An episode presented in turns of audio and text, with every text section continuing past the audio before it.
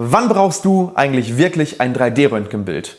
Diese spannende Frage beantworten wir dir heute in Implatalk. Ganz viel Spaß!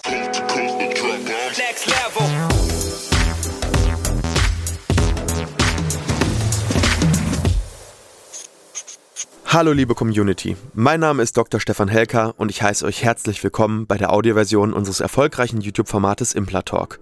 Sollten dir die visuellen Einblendungen an der einen oder anderen Stelle fehlen, komm gerne nochmal auf unseren YouTube-Kanal und schau dir das passende Video an. Und jetzt viel Spaß mit dem Podcast.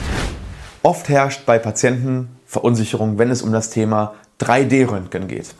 Da geht es um Strahlenbelastung, da geht es um Kosten und wir möchten dir heute eine Aufklärung darüber geben, wann so ein 3D-Bild wirklich sinnvoll ist, wann es notwendig ist und wann vielleicht ein normales Röntgenbild auch ausreicht.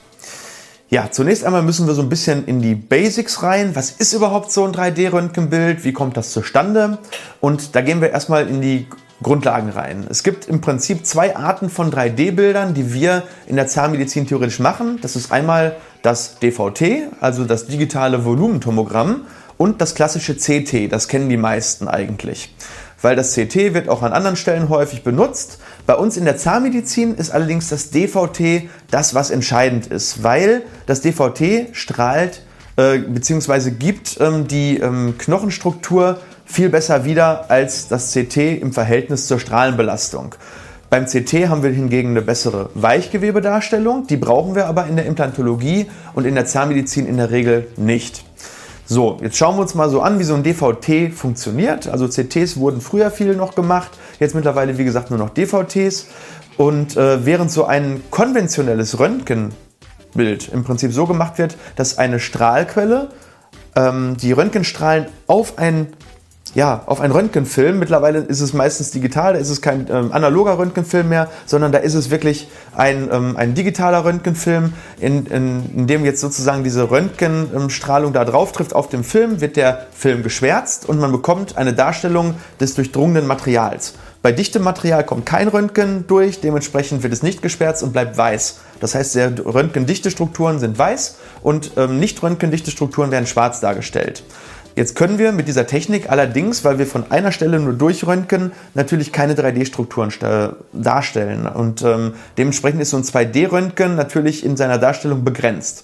Beim DVT ist es anders. Da dreht sich das Gerät einmal komplett um den Kopf des Patienten und misst aufgrund immer weitergehender ähm, Messungen im Prinzip immer an verschiedenen Stellen die Durchdringung der Röntgenstrahlen durch das Gewebe. Ja, und dann gibt es im Prinzip einen Rechenschritt, das heißt, dieses ähm, Volumen, so nennt man das, wird dann ausgerechnet und man bekommt dann ein 3D-Bild von dem durchstrahlten Gebiet.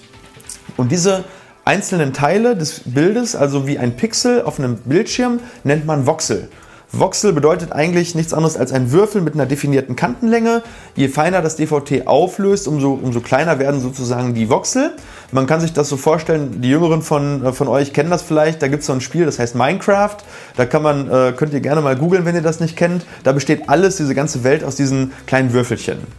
So, jetzt ist es so, ähm, jetzt können wir mit diesem 3D-dimensionalen Bild, also mit dem dreidimensionalen Bild, Strukturen abbilden und zwar in ihrer räumlichen Relation zueinander.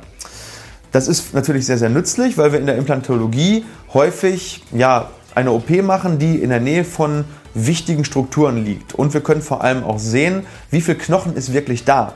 Weil wir beim Implantat natürlich immer wissen wollen, wie breit ist der Knochen, habe ich da genug oder muss ich vorab vielleicht einen Knochenaufbau planen. Und dann gibt es noch andere Strukturen, wie zum Beispiel die Kieferhöhle, den Unterkiefernerv, der das Gefühl macht für die Lippe, Zunge und das Kinn. So, jetzt muss man einmal äh, schauen, wann man diesen Mehrwert an Diagnostik wirklich braucht. Aber bevor es dazu kommt, möchte ich ganz gerne ein bisschen Werbung für unseren Kanal machen.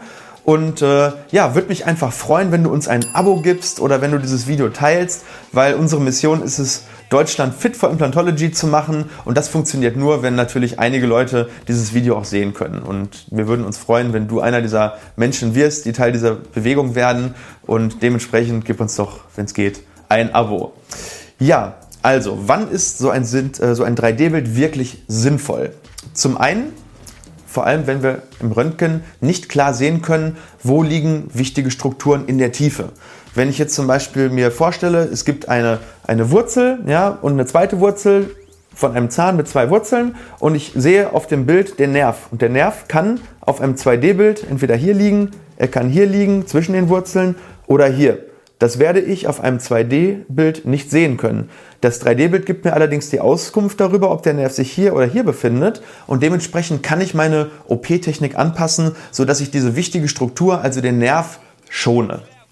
Beim Implantat ist es dann wiederum so, da geht es um die Bohrlänge. Das heißt, ich kann in diesem 3D-Bild natürlich genau sehen, liegt der Nerv unterhalb der Bohrung, kann ich vielleicht ein Stück tiefer bohren oder nicht. Und vor allem bei Weisheitszähnen, da haben wir das auch, da ähm, liegt der Weisheitszahn zum Teil ja auch in der Nähe des Nerven. Und mit einem 3D-Bild kann ich hier wirklich sinnvoll Strukturen schonen, beziehungsweise vorher meine OP-Technik so anpassen, dass ich da besonders vorsichtig beispielsweise operiere.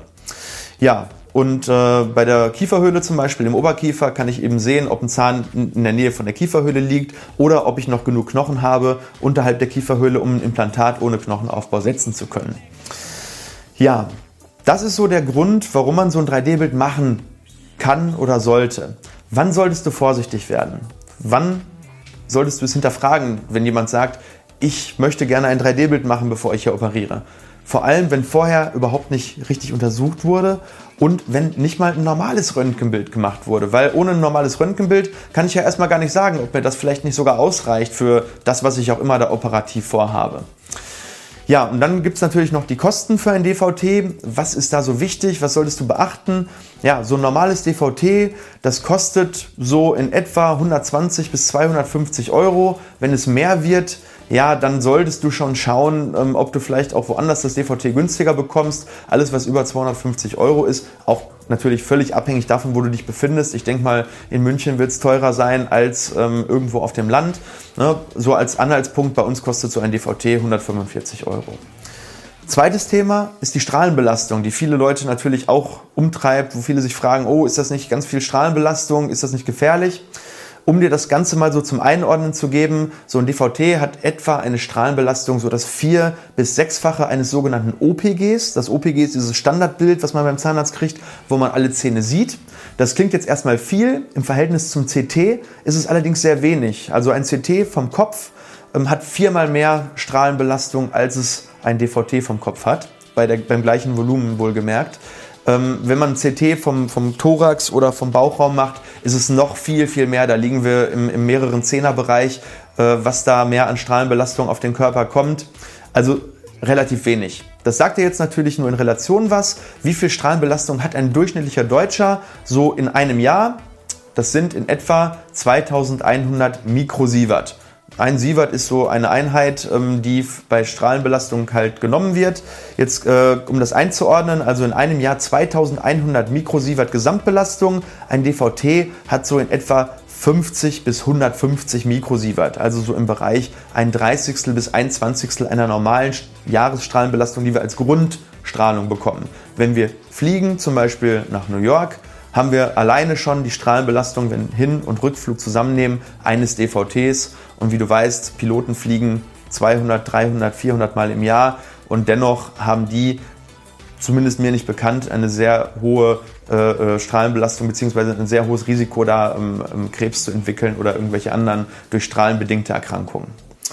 Also sollte dich nicht beunruhigen. Ähm, so ein DVT, wenn es sinnvoll ist, ist wirklich eine sehr, sehr geringe Strahlenbelastung im Verhältnis zu dem, was wirklich dann irgendwo Erkrankungen ähm, auslösen kann. Ja, ähm, darüber hinaus ähm, gibt es immer Alternativen. Das heißt, wenn du sagst, ich möchte definitiv kein 3D-Bild haben, muss man sich zusammensetzen und dann aber eine Risikoaufklärung machen, ob der Eingriff dadurch eventuell gefährlicher wird für die dementsprechende Struktur, die man auf dem 3D-Bild darstellen möchte. Ja, das war es eigentlich soweit dazu. Das war unsere Folge zum Thema DVT und 3D-Röntgen. Wenn du Fragen dazu hast, dann ab in die Kommentare damit. Ich freue mich da immer, wenn wir äh, weitergehend noch in, miteinander in Kontakt bleiben und ich da noch ein bisschen Mehrwert generieren kann für alle. Ja, und ansonsten freue ich mich wie immer, dich in der nächsten Folge Impla Talk wiederzusehen. Ich sage bis dahin wie immer eine gute Zeit. Tschüss, euer Dr. Stefan Helker.